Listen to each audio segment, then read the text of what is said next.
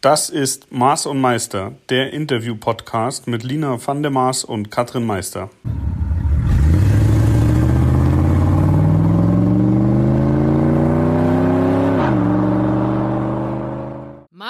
Meister, Teil 2 im wunderschönen Jahr 2021. Und nachdem euch unser erster Podcast in diesem Jahr so gut gefallen hat und auch die Carmen gut gefallen hat, dachten wir, wir legen noch einen drauf und holen uns einen Gesprächspartner frisch aus der Wüste, frisch von der Rallye Dakar. Viele von euch wollten ja wissen, was hat eigentlich ein Co-Pilot bei so einer richtig langen Ausdauerrallye so zu tun? Und wen haben wir diesmal als Gast? Katrin, willst du es verraten? Ich verrate es auch und ich, und ich verbeuge mich vor einem Co-Piloten und Navigator Timo Gottschalk. Hallo. Uhu, schön, dass hallo, du bei hallo, uns willkommen, bist. sehr gerne. Welch eine Ehre. Voll cool. Sag mal, Timo, ähm, du bist ja einer der wenigen Deutschen, der wirklich sagen kann, hauptberuflich verdient er sein Geld als Co-Pilot. Wie lange würdest du denn sagen, bist du das schon hauptberuflich? Ja, hauptberuflich. Also ich habe, glaube ich, mein erstes Geld verdient damit so circa 2004, 2005. Das war aber nicht so viel, dass es gereicht hat, habe ich oder da ich nebenbei noch gearbeitet, aber irgendwann nachher so ab ab 2008, wo ich dann äh, 2007, wo ich zu Volkswagen gekommen bin, da war es dann eigentlich hauptberuflich, weil es auch so umfangreich war, dass man auch gar keinen anderen Job mehr machen konnte. Jetzt kommst du ja gerade von der Dakar, vielleicht willst du erstmal ganz kurz davon berichten, bevor wir dann den Schritt wieder rückwärts zu dir machen. Ja, Dakar ähm, sind wir seit ein paar Wochen wieder zurück und ja, war eine, eine, eine tolle Dakar dies Jahr für uns. Äh, mit dem vierten Platz im Gesamt sind wir recht zufrieden.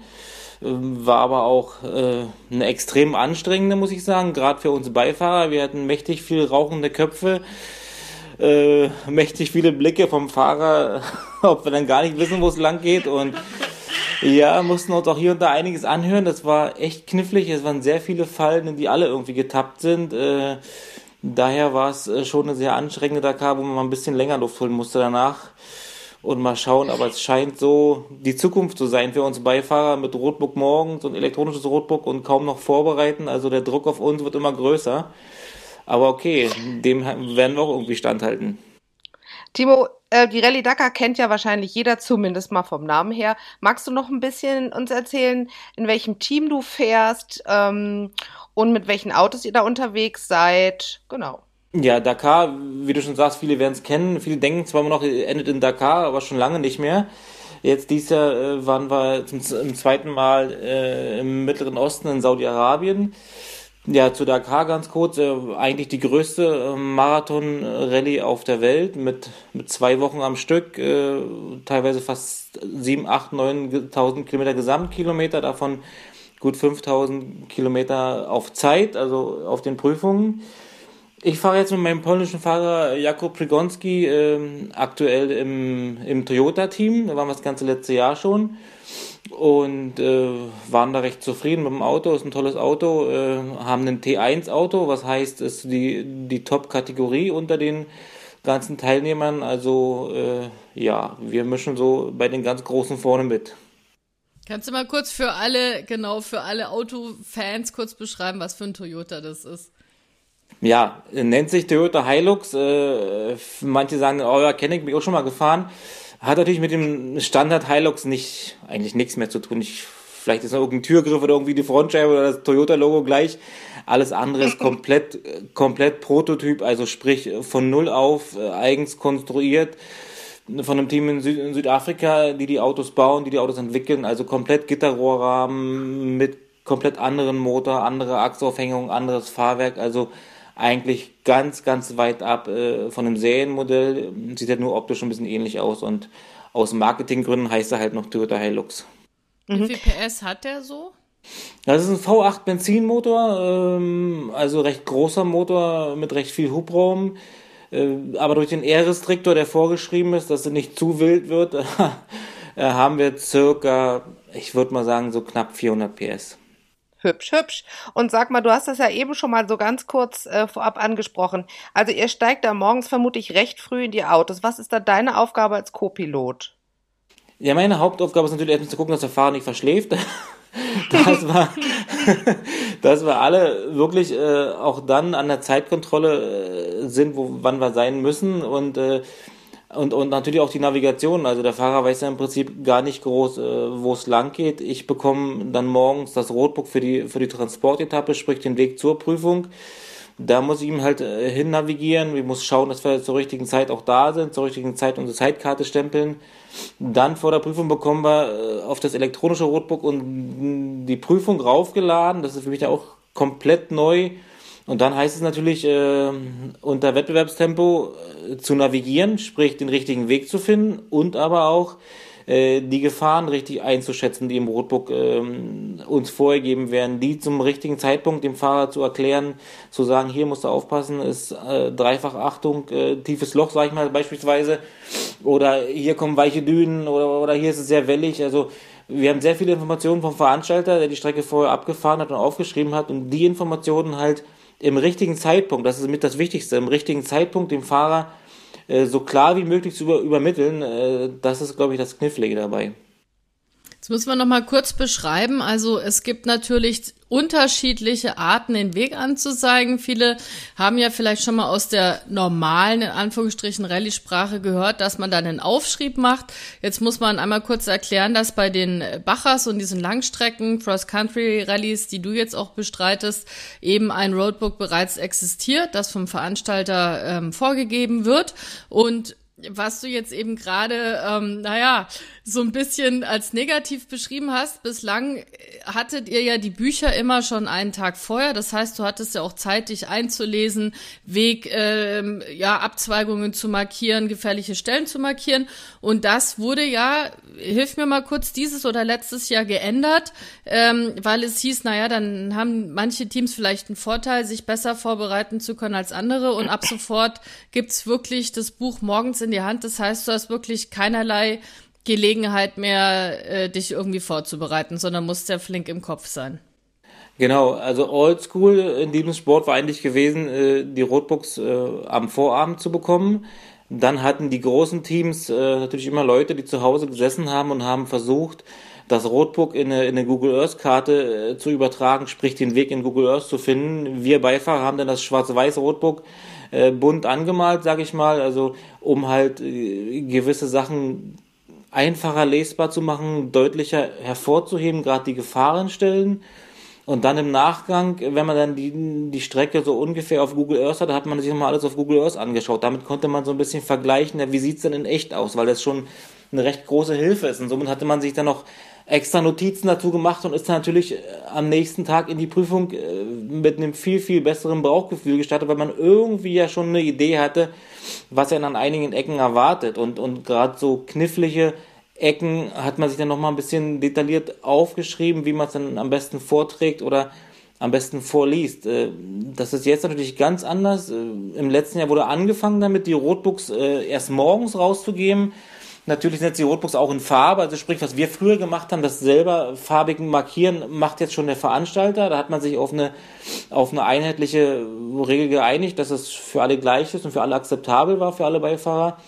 Und jetzt der, der finale Step seit diesem Jahr, letztes Jahr im Herbst schon mal erprobt, jetzt bei der Dakar für alle Top-Fahrer ein digitales Rotbook, sprich gar nichts mehr in der Hand, was ziemlich schwierig ist in meinen Augen.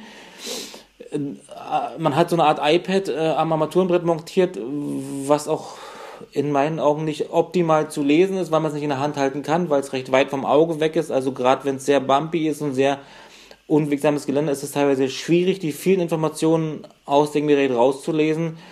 Und das macht es in, umso schwieriger. Klar ist es für uns Beifahrer toll, wir haben viel mehr Schlaf, wir können abends früh ins Bett gehen, vorher haben wir die ganzen Nächte vorm Rechner gesessen. Aber das Bauchgefühl, das man jetzt hat, äh, wenn man das zum ersten Mal sieht und dann geht's gleich los und, und, und man kann sich kaum ein paar Seiten vorlesen und schauen, was kommt denn überhaupt, ist natürlich ein anderes und nicht ganz so einfach, damit umzugehen. Das ist jetzt so ein bisschen wie bei den Motorradfahrern, ne? Die haben ja auch immer das Roadbook vor sich gehabt und mussten gleichzeitig lesen. Das heißt, du, äh, ja, durch den digitalen Weg hast du jetzt auch deinen Arbeitsplatz an sich ein bisschen abändern müssen. Kannst du auch mal beschreiben, was dann um dieses Roadbook rum noch für Geräte da hängen, also womit du dir noch behelfen kannst? Also, also früher war es ja hauptsächlich, du hast dein, dein, dein Papierrotbook in der Hand gehabt, hast dann noch parallel einen Stift in der Hand gehabt und, und, und, und konntest das auch mal dicht vor die Augen halten, wenn es mal äh, recht holprig wurde. Jetzt hast du eigentlich die Hände leer. Ich musste mir was machen, was ich in der Hand halte, um mich überhaupt irgendwie wohlzufühlen, weil ich konnte nicht nur mit leeren Händen einfach in dem Sitz sitzen und, und nur nach vorne aufs Armaturenbrett starren, auf meine Navigationselemente. Ich musste irgendwas in der Hand haben. Ähm, und jetzt haben wir halt das elektronische Rotbook, was so die Größe von einem iPad ist, und dann haben wir noch zwei weitere ähm, sogenannte GPS-Geräte, die wir früher auch schon hatten, die viel kleiner sind, aber die eigentlich für uns als, als Wegstreckenzähler, äh, die wir nutzen als Wegstreckenzähler, also als GPS-Wegstreckenzähler, um halt genau zu wissen, bei welchem Kilometer sind wir, um da keine Fehler zu haben und die können wir auch äh, korrigieren und, und äh, adjusten, also plus und minus 100 Meter gehen. Äh, und das ist die ganze Herrlichkeit. Äh, die GPS zeigen natürlich auch die Wegpunkte an, die erstmal versteckt sind. Äh, die muss, da muss man sich auf ca. 800 Meter nähern, den Wegpunkt, bevor überhaupt sichtbar wird. Sichtbar heißt in dem Fall, dass ein, dass ein Pfeil erscheint auf dem GPS, was einem äh, zu dem Wegpunkt genau führt. Und, und diese Wegpunkte muss man halt auch in der richtigen Reihenfolge abfahren, sonst gibt es äh, heftig Strafen. Und das ist eigentlich alles, was man so hat. Also man kann jetzt auch in diesem elektronischen Rotbook vor- und zurückblättern. Äh, was nicht ganz so einfach ist. Vorher konnte man einfach das Buch so ein bisschen blättern, jetzt muss man das elektronisch machen mit einer kleinen Fernbedienung. Aber okay, man gewöhnt sich dran. Das war ein Schock zu Anfang. Ich glaube, so nach der Dakar, nach, nach diesen 14 Tagen, bin ich ein bisschen Freund geworden damit, noch nicht so ganz. Ich glaube, so zwei der Rallyes fehlen noch, um da so wirklich mit konform zu werden. Jetzt hast du gesagt, ihr habt Wegpunkte. Ich stelle mir das schwierig vor in der Wüste. Beschreibt mal so ein bisschen, an was ihr euch dann überhaupt orientiert. Also wir, wir orientieren uns viel an, an Kompassrichtung. Also gerade jetzt, äh, Saudi-Arabien ist halt sehr, sehr viel offenes Gelände, sprich kaum Wege oder 100.000 Wege, die man nicht alle irgendwo in einem Rotbuch markieren kann. Also wir fahren sehr viel nach Kompassrichtung. Natürlich auch mit Abzweigen und äh, örtlichen Gegebenheiten wie ein Zaun hier oder eine Kirchturmspitze da oder, oder, oder eine Antenne irgendwo links oder rechts oder irgendwelche äh, Palmen also schon auch, auch geologische Punkte, aber doch sehr viel nach Kompassrichtung und nach Abzweigen. Also Abzweige links und dann Kompassrichtung, sag mal 300 oder so. Und dann Distanzen, sehr viel Distanzen. Die Distanzen müssen sehr, sehr genau äh, verfolgt werden, um halt gerade bei diesen vielen Abzweigen, die wir haben in Saudi-Arabien, nicht einen zu früh oder einen zu spät äh, abzubiegen und dann gar nicht mehr wissen, wo man ist. Diese Wegpunkte können eine ganz normale Kreuzung sein, können aber auch irgendwo nirgendwo in den Dünen sein, die man wirklich nur findet, wenn man wirklich ganz, ganz genau der Kompassrichtung folgt. Gerade in den Dünen ist es wichtig, dann wirklich, wenn man die Dünen umfahren muss, weil sie schwierig sind, in, nie die Richtung zu verlieren, die man eigentlich einschlagen muss. Sonst kann es mal schnell vorkommen, dass man wild umhersucht und diesen Wegpunkt nicht findet. Man hat ja gerade in diesem Jahr Hubschraubern und Drohnen und was es da so alles gibt, sei Dank, sehr schöne Bilder gehabt von der Dakar, äh, Wüstenabschnitte, mehrere Fahrzeuge fahren lustig im Kreis, links, rechts, dann doch wieder über irgendeine Düne. Wie geht's euch denn da so als Team? Also musstet ihr auch erstmal zueinander finden und bist du ein Typ, der dann gerade in solchen Momenten den kühlen Kopf bewahrt? Oder bist du dann vielleicht auch auf dich selber sauer, weil du jetzt in dem Moment nicht sofort den richtigen Weg gefunden hast?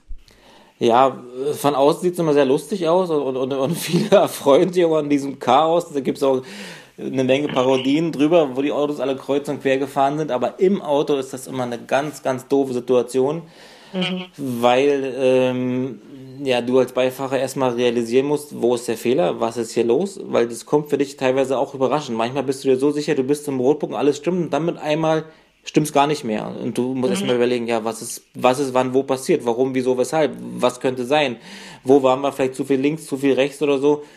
Dann ist es immer wichtig, dass da die Chemie zwischen Fahrer und Beifahrer einigermaßen passt. Weil wenn dann der Fahrer gleich austickt und noch Druck macht auf den Beifahrer, dann blockiert man sich so im Kopf und mhm. man kann gar nicht mehr klar denken. Also der Fahrer muss genauso ruhig bleiben. Das Problem, was die Fahrer haben, die sehen immer irgendein anderes Auto und fahren da hinterher. Ohne dass du überhaupt irgendwas sagst als Beifahrer. Dann musst du sagen, nee, stopp, stopp, stopp, bleib stehen, weil dann ist das totale Chaos vorprogrammiert. Weil die anderen müssen auch nicht gerade wissen, wo es lang geht. Die können ja genauso verfahren haben. Also, ja, vor allem, du kannst da nicht mehr einsteigen, ne? Genau, du weißt ja gar nicht mehr, wo bist du jetzt wohin gefahren und also wichtig ist in dem Moment immer, ich sag mal, den kühlen Kopf bewahren. Am besten, was aber am schwersten ist für den Fahrer, ist anhalten, kurz nachdenken, überlegen, okay, wo war es noch richtig zu 100 Prozent welche Richtung könnte die richtige sein und dann anfangen zu gucken, zu schauen. Manchmal hat man so ein Gefühl, dann fährt man halt ein bisschen links oder ein bisschen rechts, aber manchmal, wenn man es gar nicht mehr genau weiß, was passiert, ist immer das Beste, umzudrehen, genau den Weg zurückzufahren, den man gefahren ist. Natürlich muss man aufpassen auf Leute, die entgegenkommen, also nachfolgende Teilnehmer, da muss man sehr doll aufpassen. Und dann da wieder einzusteigen, wo man genauso sicher ist, hier passt das Rotbook, hier bin ich richtig. Und dann nochmal von vorne anfangen. Manchmal ist es einfach nur ein ganz kleiner Weg, den man übersehen hat oder man ist in der Kompassrichtung einen Tick zu weit links oder zu weit rechts gewesen. Ne? Manchmal kann man auch einfach einen großen Kreis fahren und den oder einen kleinen Kreis immer und immer größer werden, um zu schauen, ob der Wegpunkt sich öffnet auf dem GPS. Generell ist das eine total doofe Situation für einen Beifahrer, weil das ist der, der größte Stress, den man als Beifahrer haben kann, wenn man nicht mehr weiß, wo der Fehler ist oder wenn man einen Fehler gemacht hat. Ich bin sehr ehrgeiziger Mensch, ich ärgere mich über jeden Fehler. Ziemlich dolle, muss ich sogar sagen. Aber da muss man sich selbst so zusammenreißen und sagen, okay, der ganze Ärger jetzt daran nichts mehr. Jetzt muss man das irgendwie auch wieder im Kopf loswerden, um sich konzentrieren zu können auf das, was, was kommt. Ne? Wenn man das zu lange im Kopf dann hängen hat während der Prüfung und sich im Nachhinein immer wieder darüber ärgert, dann macht man noch mehr Fehler. Also besser ist es einfach, das auszublenden und dann vielleicht nach der Prüfung sich nochmal anzuschauen, okay, was ist da passiert, das zu, zu verstehen und dann daraus zu lernen, als das mit sich rumzuschleppen während der ganzen Prüfung. Habt ihr da irgendein Geheimwort? Also die Lisette, meine Co-Pilotin, die ist ja Niederländerin, die sagt immer Küt, äh, heißt Scheiße und da weiß ich immer, okay, jetzt muss ich aufpassen, jetzt stimmt irgendwas nicht. Habt ihr auch irgend sowas? Äh, nee, also wenn, wenn Kuba merkt, es stimmt was nicht, dann kommt immer Kurva, also dieses äh, polnische Scheiße. Internationale Scheiße. genau. ähm, ich warte meistens ein bisschen ab, bis ich mir nicht sicher bin. Dann sage ich, ey Kuba, ich glaube, wir sind falsch. Ich glaube, hier stimmt was nicht. Oder ich, ich, ich fange nicht an, ja, wenn es ganz überraschend kommt, dann fluche ich auch mal kurz auf Deutsch. Weiß er auch sofort an der Tonlage, was Sache ist. Aber ich versuche mal so ein bisschen äh, das ruhiger zu machen, ja. Jetzt würde mich mal interessieren, also wir haben jetzt schon sehr viel über die Dakar gesprochen, was natürlich einfach für viele, ich sag mal, die Königsklasse ist. Aber du hast ja ähm, ganz woanders angefangen. Du hast ja auch im Kleinen angefangen.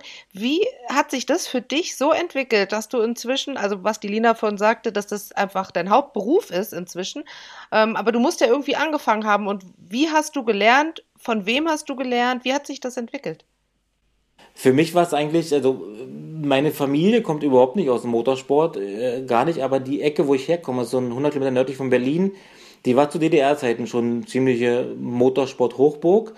Und ich habe als Schüler schon immer in einer Autowerkstatt ein bisschen geschraubt, ein bisschen gejobbt, ein bisschen Geld verdient. Und der Meister ist zu DDR-Zeiten Rallye gefahren mit dem Wartburg. So, da lag es natürlich nahe. Da war also, der Rallye-Virus war da in der, in der Firma ganz groß und dann kam die Wende und alle Autos mussten ganz schnell verschrottet werden und viele fuhren aber noch und dann mit dem Kumpel, der auch da gearbeitet hat, sind wir dann halt durch die Wälder geballert und haben erstmal alles richtig zu Schrott gefahren. Irgendwann dachten wir uns, okay, jetzt versuchen wir es mal so richtig mit Lizenz und DMSB und, und hin und her, haben uns ein Auto aufgebaut. Unser erstes Auto war echt ein Trabant gewesen, den haben wir beide selber gebaut. Das war sein Auto, also er war der Fahrer. Für mich blieb der Beifahrerplatz übrig. Was aber auch okay war. Ich war nie so irgendwie, dass ich sage, ich bin der, der fahren möchte. Ich war happy mit dem Beifahrerjob, das hat mich gut gefordert, hat Spaß gemacht. Und ich war auch immer mir im Klaren, dass andere schneller fahren können als ich. Ich fahre gerne Auto, ich fahre auch gerne schnell, aber andere können das, glaube ich, besser. Daher war es immer mein Beifahrerjob, ne? Bist du von Anfang an dann auch schon so pedantisch gewesen? Man muss ja als Co-Pilot wirklich einer sein, der am besten drei Uhren am Handgelenk hat und wirklich jede Sekunde zählt, weil da geht's ja auch um die Sekunden letztendlich. Oder musstest du sowas erstmal auch lernen für dich? Nee, ich war, glaube ich, schon immer ziemlich genau. Also das hat mir immer Spaß gemacht, so Sachen recht genau zu machen und recht detailliert, sich auch vorzubereiten und das wirklich ernst zu nehmen. Und das war eigentlich von Anfang an so, dass ich das, da sehr viel Freude daran hatte, das so genau zu machen, zu recherchieren. Und ich hatte auch nirgendwo irgendwie einen Lehrgang besucht oder so. Ich habe da mal so ein Buch gehabt, das hieß die Tipps und Tricks der Rallye-Profis. Ob das überhaupt noch gibt. Ein tolles Buch, echt ein tolles Buch, was auch wirklich ganz weit vorne anfängt in ganz alten Rallye-Zeiten. Also auch interessant überhaupt die Geschichte dann mal rauszulesen, wie das früher so war da habe ich mich ein bisschen belesen, als andere war Learning by Doing, hat bei anderen viel abgeguckt. Also ich bin eh immer jemand, der sich äh, gerne Sachen irgendwo anguckt und dann sich für sich das Beste dabei rauszieht und aus mehreren Sachen dann halt zusammenpackt. Und so ging es dann weiter. Und so sind wir dann drei Jahre um Trabant gefahren. Das ging dann auseinander. Er hat dann aufgehört und dann über eine Juniorförderung bin ich dann schon in den Ford Escort gekommen, deutsche Meisterschaft und so nebenbei studiert, dann als äh, TÜV-Onkel und Schadensgutachter gearbeitet, also immer schon so ein bisschen in die Richtung, okay, ich muss irgendwie selbstständig arbeiten können, dass ich jederzeit sagen kann, ich bin weg zur Rallye oder so. Nicht irgendwie einen Chef fragen muss nach Urlaub oder so. Dass ich immer recht kurzfristig auch einsatzbereit war. Das war mir schon wichtig gewesen damals.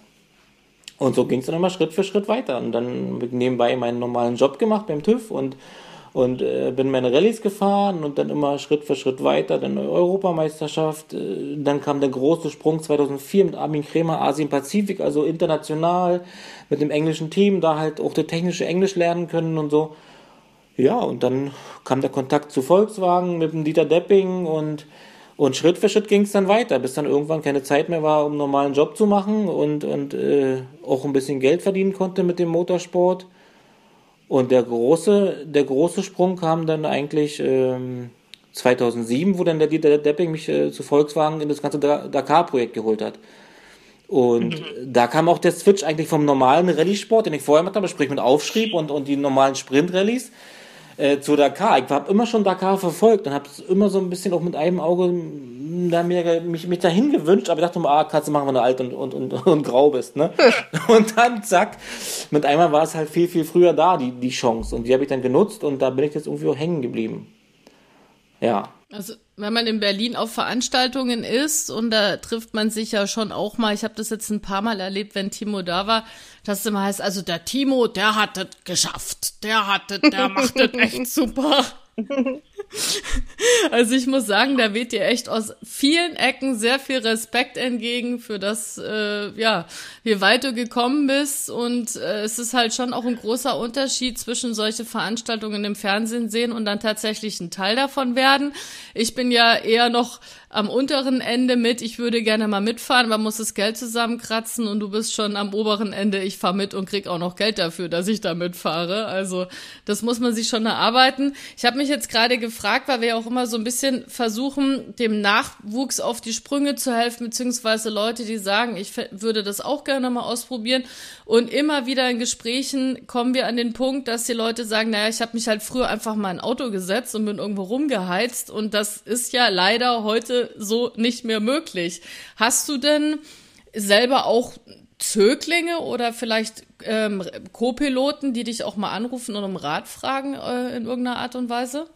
Ja, ja, ja, das gibt's auch. Also es, es, es, gibt auch Leute, die, die sich mal bei mir melden und sagen, kannst du mir mal hier und da einen Rat geben oder hier und da helfen oder so.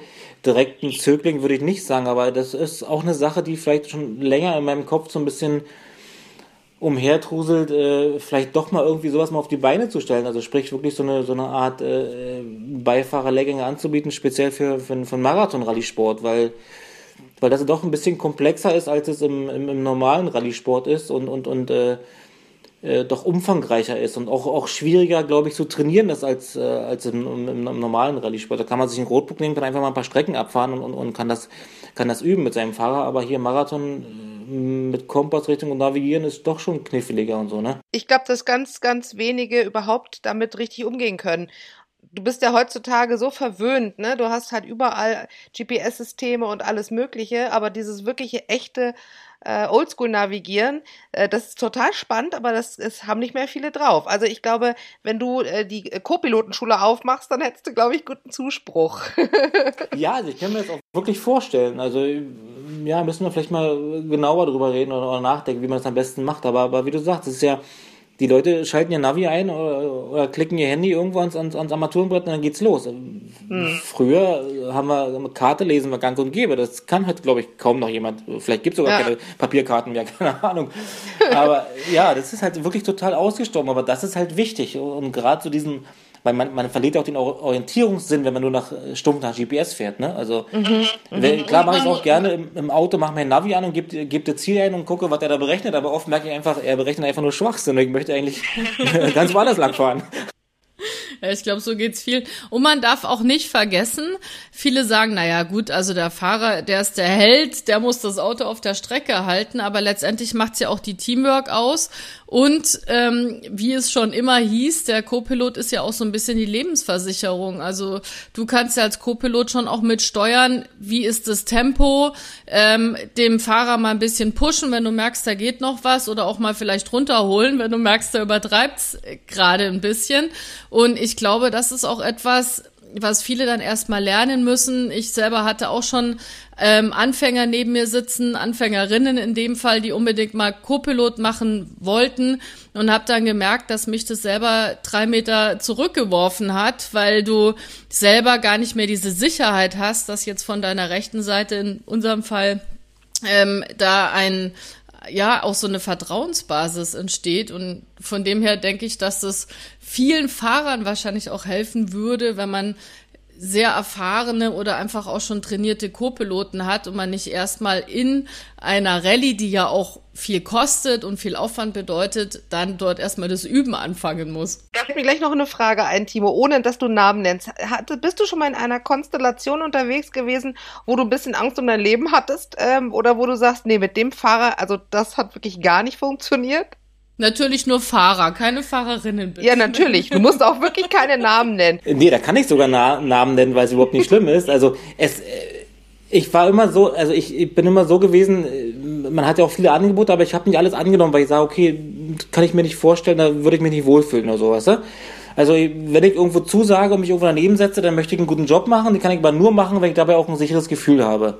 Sprich, ich muss dem Fahrer auch vertrauen können. Aber es gab in meiner Zeit eine Situation, und äh, das war auch die Zeit, äh, wo ich Dakar gewonnen habe, also 2011 und das Jahr zuvor, 2010, wo halt äh, ich mit dem Nasser Latia gefahren bin und, und der Carlos Sainz unser, unser größter Gegner war. Und, und äh, wenn die beiden sich gesehen haben auf der Prüfung, was auch mal vorkommt, ne, dann war einfach mal richtig festhalten angesagt. Gurte richtig festziehen, richtig festhalten und hoffen, dass es schnell vorbeigeht irgendwie. Weil dann haben die beiden alles ausgeschaltet, beide aber. Also klick, klick. Klick, klick und dann war der Beifahrer nicht mehr existent, egal was du gesagt hast. Es ging nur darum, einer muss vom anderen sein. Und mhm. schon sagst du, oha, was ist hier eigentlich los, ne? Und da, da sind so Situationen, wo du denkst, meine Fresse, was tust du dir hier an? Aber okay, das gehört dazu.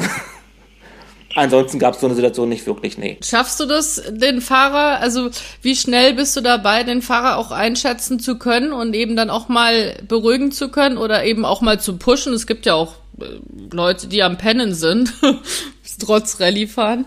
Das braucht ein bisschen Zeit. Also meine Erfahrung sagt, das braucht ein bisschen Zeit, weil wenn du zu früh damit anfängst, sag mal, wenn du die erste Rallye mit einem neuen Fahrer fährst und sagst, hey, Alter, gib mal Gas oder so, du hast ja gar kein Gefühl dafür, was er wirklich kann. Du musst ja erstmal gucken, ja, was kann er wirklich, wie lange hat er Kontrolle über das Auto, äh, wie teilt er sich die Prüfung ein. Also meine Erfahrung ist, man muss immer so drei, vier Rallyes miteinander fahren, um so ein bisschen den Großteil der Situation mal erfahren zu haben, um sich ein vernünftiges Bild machen zu können, wann man wie eingreifen kann, wann man sagen kann, ey, ich glaube, das ist ein bisschen dolle hier oder gib mal ein bisschen Gas. Also mit Kuba kann ich das jetzt, das, das ist auch meistens, wenn mein Gefühl ist, wir sind zu langsam, dann ist es auch so, also dann sage ich das auch und dann sagt er nachher, ja, hast recht gehabt und so, aber mal ein bisschen gepennt und so.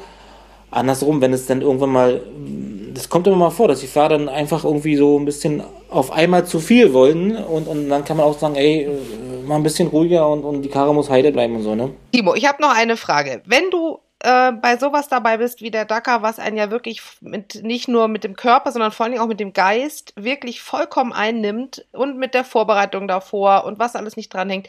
Wie lange brauchst du denn, wenn du wieder zu Hause bist, um zu realisieren, dass du zu Hause bist und nicht mehr in der Wüste? Also ich stelle mir das vor, wenn du dann nachts aufwachst, wie lange braucht das, dass du nicht mehr denkst, du liegst äh, in, im Wüstensand?